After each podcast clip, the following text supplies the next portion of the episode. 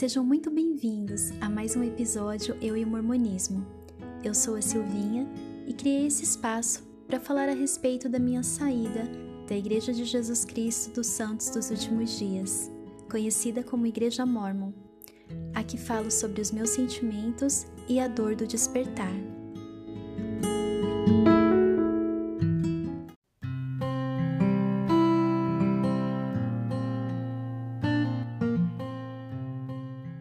De um tempo sem gravar, eu decidi falar um pouco sobre a minha missão.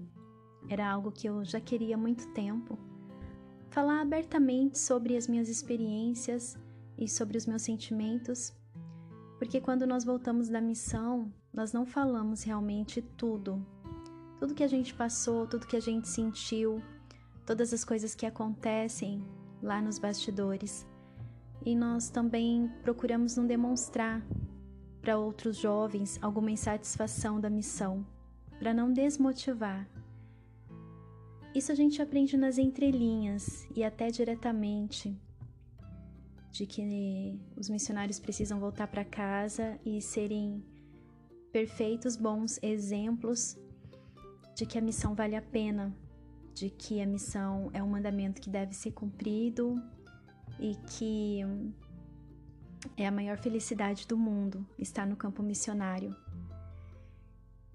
E no máximo nós dizemos que a missão não é fácil, mas escondemos os detalhes.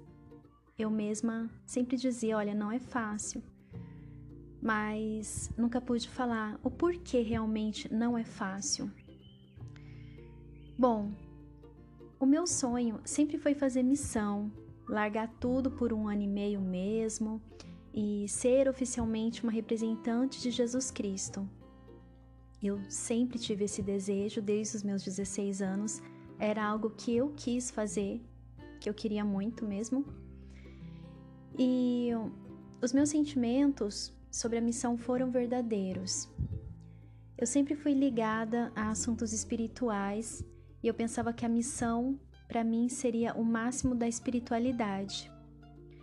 Eu tinha muita ilusão a respeito de tudo na missão, a respeito do, do ambiente, de como seria, de estar mais perto de Deus, de Jesus Cristo. Eu sabia das dificuldades, mas as dificuldades físicas mesmo, de dinheiro, de moradia, é, comida, essas coisas que, que poderiam ser bem difíceis, né? Mas eu nunca pensei que poderia vir do sistema mesmo da igreja, essa dificuldade. E quando eu cheguei no CTM, em outubro de 2000, eu fiz missão em Florianópolis, de outubro de 2000 a 2002. Então, quando eu cheguei no CTM, foi o meu momento maior de felicidade, né? É, o que aconteceu, na verdade, é que todos que fazem missão sabem disso, todos que fizeram missão sabem disso, que existe treinamentos de como ensinar as palestras. Então, eu cheguei naquele momento de felicidade plena, total, de estar ali e me deparei com isso, com esse obstáculo dessas práticas que a gente tinha que fazer uns com os outros. Então, isso me decepcionou bastante, porque como eu fui uma pessoa que sempre falei da igreja para os outros e, e levei até muitas pessoas para a igreja antes da missão. Eu era totalmente missionária antes da missão. Eu sempre falei do meu jeito, eu sempre falei da minha maneira, né? E sempre tive sucesso, entre aspas. Então, quando eu cheguei na missão, eu me assustei com aquilo, com aquelas técnicas. Eu não sabia que existiam essas técnicas como se a gente realmente fosse vender um produto. Mas é claro que na época a gente não pensa assim, né? A gente pensa que é algo realmente bem organizado pela igreja. E nós precisávamos elaborar as perguntas certas e saber o que dizer diante das variadas respostas que as pessoas nos dariam. Isso é uma coisa muito louca de se pensar. Nós tínhamos que estar preparados para todas as respostas dos pesquisadores, né? e todas as perguntas, enfim. E essas simulações eram muito cansativas. A nossa instrutora, ela ficava em cima, pressionando muito. E ela ficou realmente em cima de mim, porque eu nunca consegui fazer nada sob pressão. Então isso me deixava muito insegura de fazer na frente de todos os outros missionários. E então eu escrevi no meu diário que eu sentia que eu não estava fazendo tudo o que o Senhor esperava que eu fizesse. E eu me senti mal porque a minha maneira de falar do evangelho eu achava que era uma maneira boa de se falar, né? Sempre falei da igreja naturalmente. Então eu chorei muito porque eu não estava fazendo aquilo bem, eu me sentia incapaz de fazer algo que eu sempre havia feito como se fosse um dom na minha vida. E eu não queria desapontar a Deus. Então, para gravar esse podcast, eu resolvi compartilhar algumas partes do meu diário aqui. E para isso eu, eu comecei a reler os meus diários da missão. Eu sempre gostei de escrever diários. Isso não é algo que a igreja me trouxe. Antes de entrar para a igreja, eu me batizei com 15 anos e eu tenho diários dos meus 13 anos. Então eu sempre escrevi diários, né? Para mim isso sempre foi muito fácil, porque eu também gosto muito de escrever. Sempre tive esse hábito. Então eu escrevi nos meus diários muitos detalhes da missão. Por isso que eu quero fazer esse podcast. Eu quero compartilhar com vocês coisas que eu nunca pude expressar, nunca pude colocar para fora. Então, agora é o momento de eu poder falar todas as coisas que que eu nunca pude, que eu nunca quis admitir fora de mim, né? Só dentro de mim. E eu escrevi no meu diário, sim, que eu não queria desapontar Deus, e aquilo para mim era como se eu estivesse desapontando, né? Era como se ele tivesse decepcionado comigo por eu não estar tá conseguindo fazer aquelas coisas, né? E embora essa instrutora ela tenha me pedido desculpas e eu ter melhorado nas palestras, aí depois eu consegui fazer as práticas assim muito bem e tudo, porque eu me esforcei muito, né? Essa situação me decepcionou demais. Então, além de decorar as palestras na época, até nas vírgulas, né? Nós tínhamos que usar essas técnicas. É tudo muito complicado, né, para se ensinar algo que deveria vir do coração, do jeito que viesse. Então, mesmo hoje, os missionários eles não tendo que decorar as palestras como na minha época, existe ainda esses treinamentos. Eu sei porque meu irmão foi para missão e ele é, foi na época de pandemia, foi online, o CTM, mas mesmo assim ele se sentiu pressionado e ele compartilhou isso com a minha mãe. Então ainda existe essas técnicas, né? É claro, porque os missionários eles estão representando a igreja e estão realmente oferecendo algo às pessoas, um produto às pessoas, né? Então eles fazem esse treinamento. E, bom, tudo bem, né? Quando a gente está no CTM, quando a gente tá na igreja, a gente aceita tudo, não questiona. Nós pensamos que, que deve ser melhor assim mesmo, né? Que a igreja é perfeita, ela sabe o que faz. E a gente passa por cima. E, bom, eu usei dessa minha experiência, né? Eu usei a empatia com as missionárias que também choravam lá, assim como eu, como eu chorei, né, no meu quarto e me senti mal, eu consolei algumas sisters americanas que tinham dificuldades com o idioma e choravam muito, porque também eram pressionadas. Eu também vi alguns missionários que nem estavam lá por vontade, e sim para ganharem o carro prometido ou porque foram forçados pelas tradições de família. E isso era algo também que eu não imaginava, sabe, que existisse. É, tudo é muito novo. Quando a gente vai para a missão e entra no CTM, tudo se abre. a realidade se abre, né? Então aquilo também me chocou, porque eu pensava que todos os missionários estavam na missão porque queriam estar na missão. E não é verdade, né? Isso é, um, é uma ilusão que a gente pensa. E então, se a gente observar, existia sofrimento ali naquele lugar, né? Mas quando nós estamos lá, nós acreditamos que é tudo pelo Senhor, para o Senhor, como se Jesus Cristo se alegrasse em nos ver sofrer, né? Como se ele se sentisse assim em contentamento mesmo por a gente estar tá sofrendo ali. E, e eu pensava que sim, né? Porque a gente aprende na igreja que quanto mais sacrifícios, mais bênçãos, né? Que é algo muito destrutivo.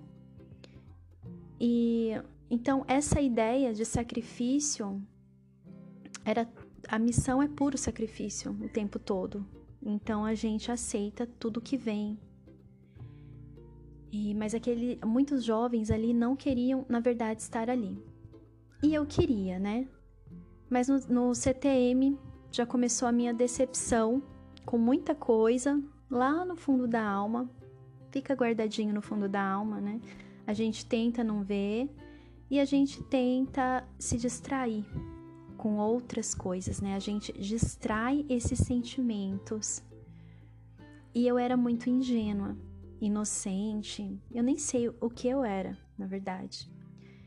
Porque eu dizia que tudo aquilo era o céu, né? Mesmo passando por aquela situação tão difícil e muitas outras também, eu achava que ali era o céu. E muitos não concordavam, né?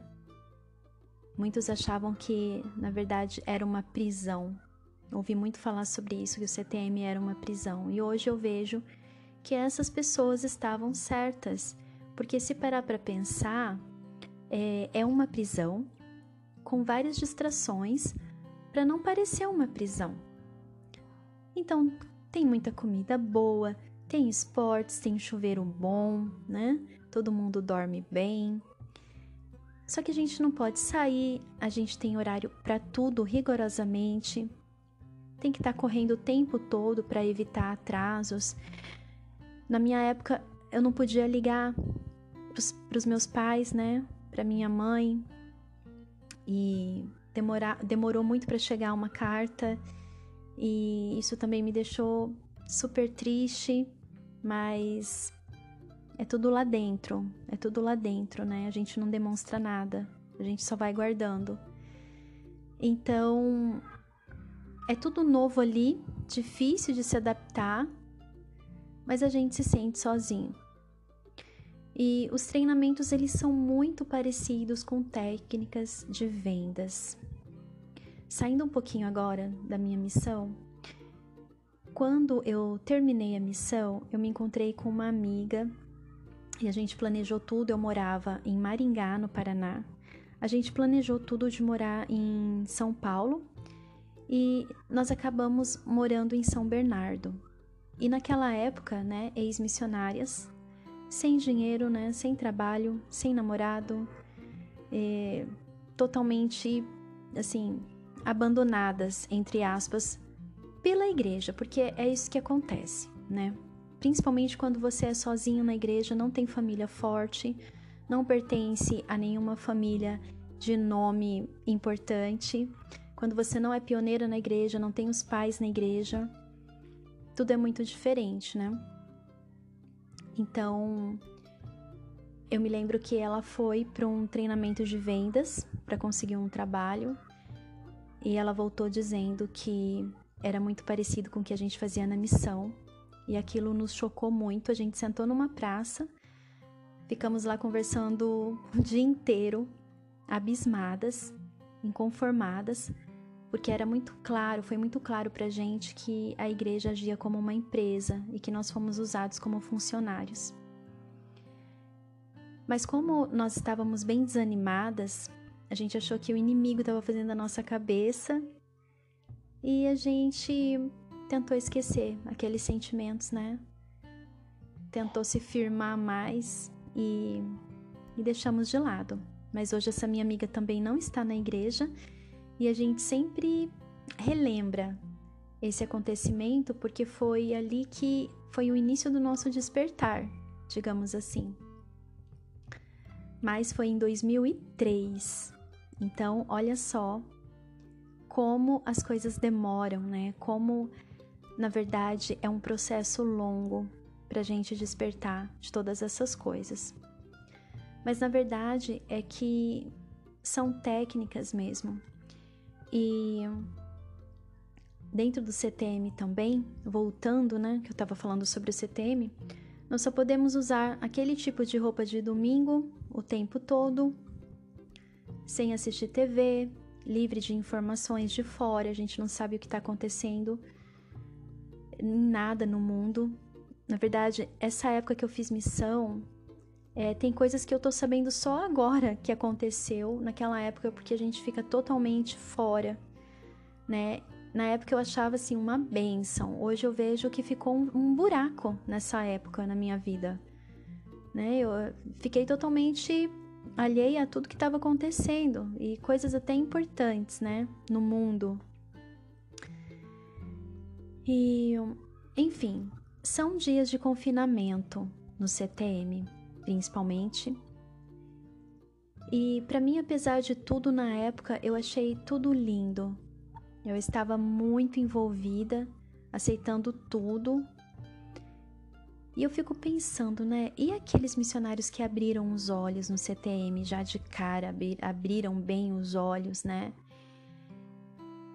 E o quanto eles sofreram, né? O quanto eles suportaram calados porque se eles falaram para alguém, para algum líder, eles foram advertidos. Se eles comentaram com companheiros, companheiras da missão, eles foram julgados por amigos e até mal vistos. Então é algo que não, não dá para falar.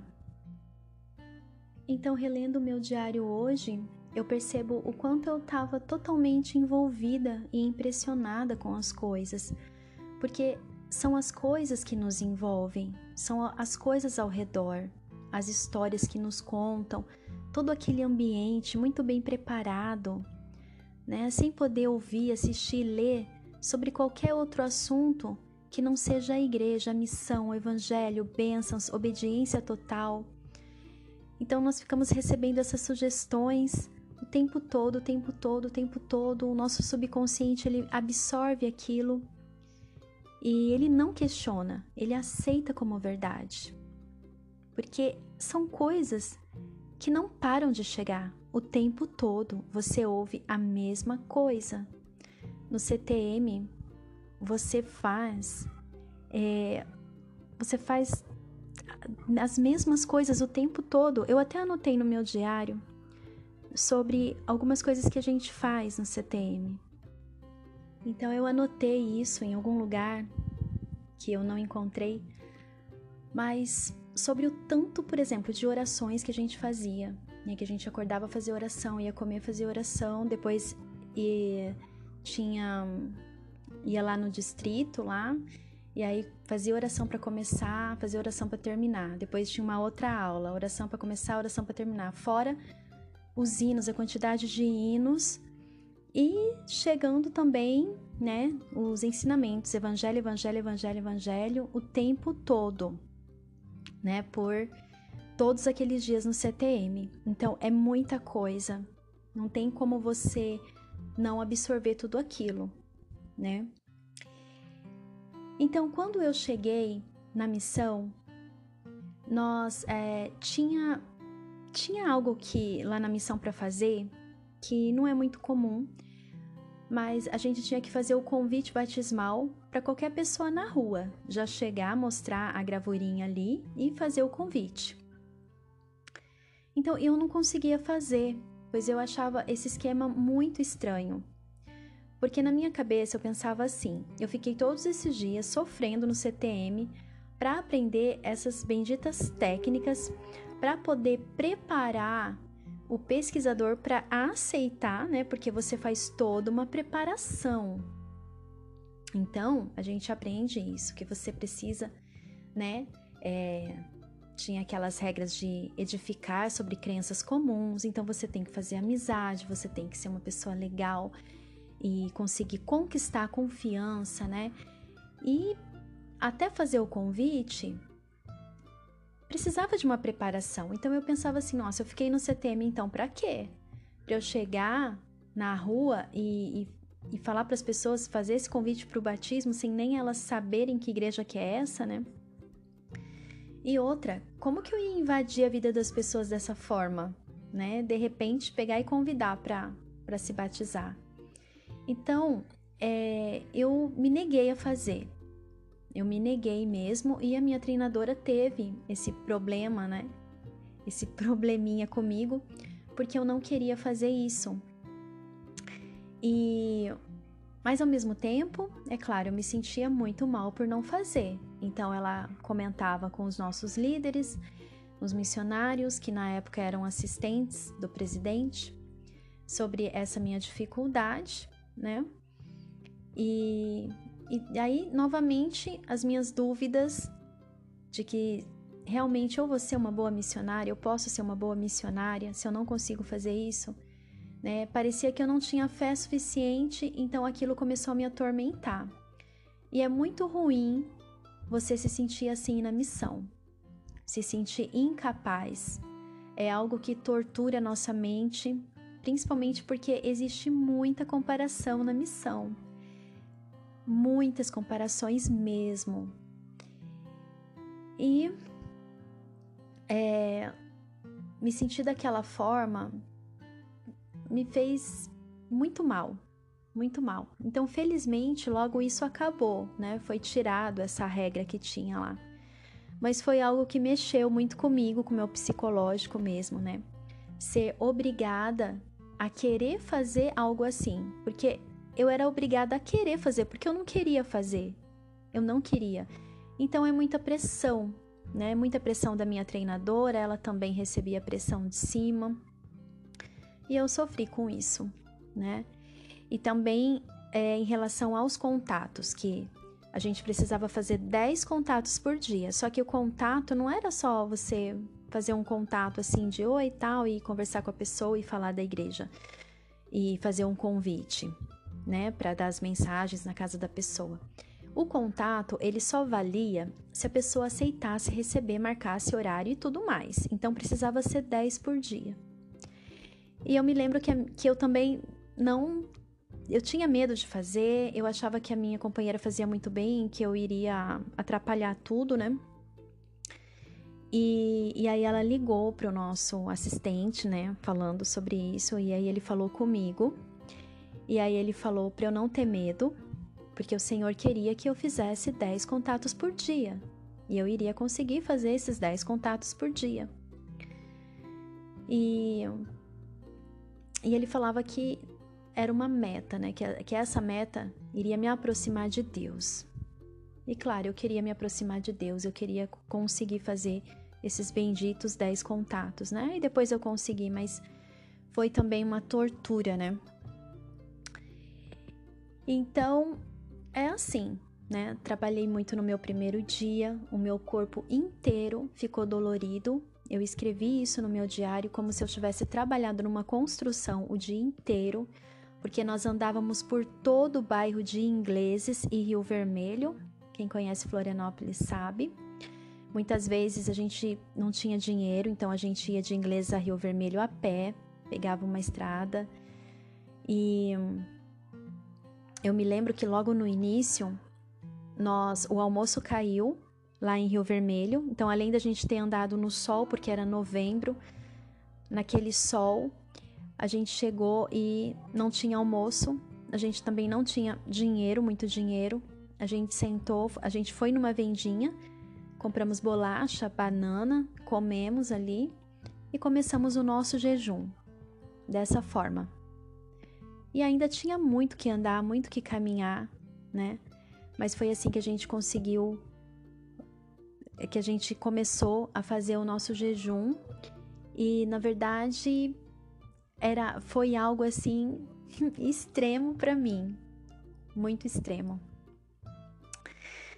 E bom, são coisas que, que acontecem, que a gente.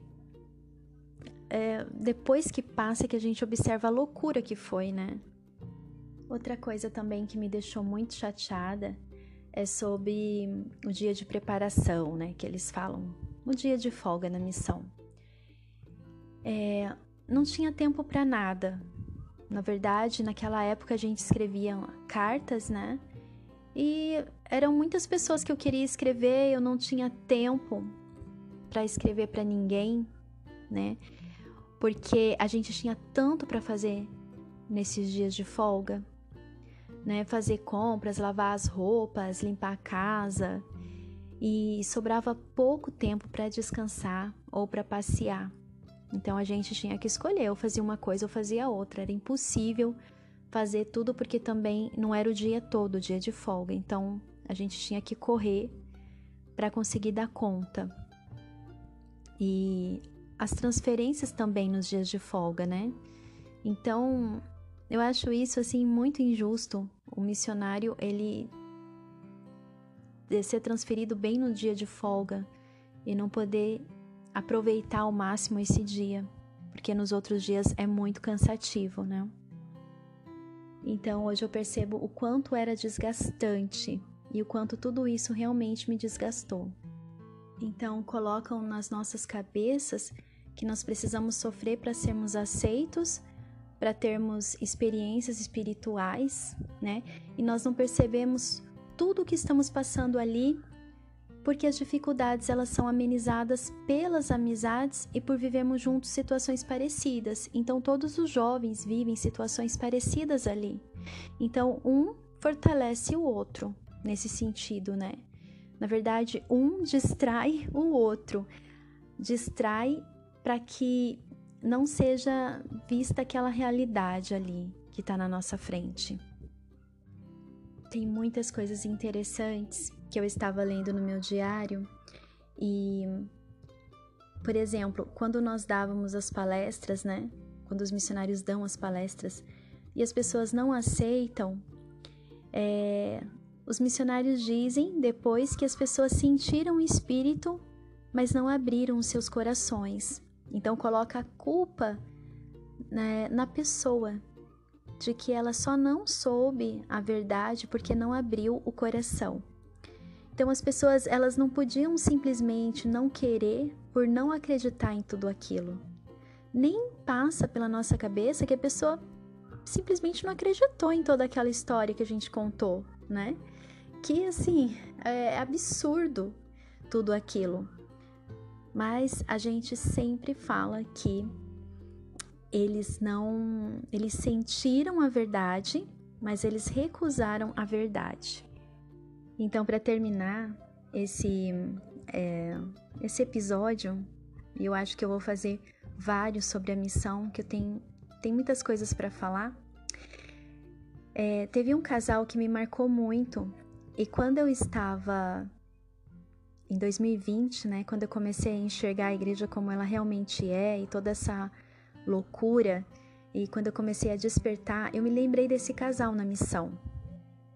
Porque quando a gente desperta, a gente abre a mente não só para as coisas da igreja, mas para todo o resto. É, começamos a questionar mesmo as coisas. E eu me lembrei desse casal, que era um casal muito simpático, muito agradável mesmo. E eu escrevi aqui no meu diário, eu até gostaria de ler, que eu disse assim: é, Hoje fomos na casa né, do, do casal e eu escrevi assim: Uma grande surpresa. A mulher disse que achou suspeito o livro de Mormon e ficou fazendo mil perguntas sobre o caráter de Deus, sobre os judeus serem o povo escolhido, que se Deus era justo, por que escolhe um profeta, um povo e algumas testemunhas de uma mesma família? Das placas, né? Ela achava isso injusto, dizendo que o Deus que ela acreditava não era assim que não precisava escolher profetas. E eles também disseram sobre as outras igrejas que fazem tudo por dinheiro. Gente, como eu gostaria de encontrar, né, de poder voltar no tempo a cabeça que eu tenho hoje ou reencontrar esse casal e falar: vocês estavam certos, perfeitamente certos. Porque é incrível, né? Quando você pensa que Deus escolheria um povo, um povo. É, um, um, povo, um pequeno povo, né? No mundo todo, com uma pequena porcentagem de pessoas para ser o povo escolhido. Então, hoje, para mim também isso não faz o menor sentido, né? Mas naquela época, claro, eu achei um absurdo tudo que eles falaram e eu fiquei muito triste porque é aquilo, né? Na verdade, eu quase chorei de ouvir o que eles tinham falado. E eu falei que eles não deixaram um espaço no coração para o espírito, para poder sentir, né?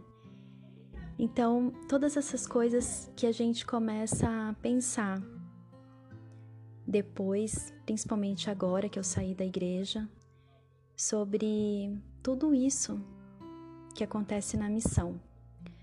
E os pesquisadores muitas vezes até mostram, né, é, com muita clareza, que não faz sentido nenhum essas crenças da igreja.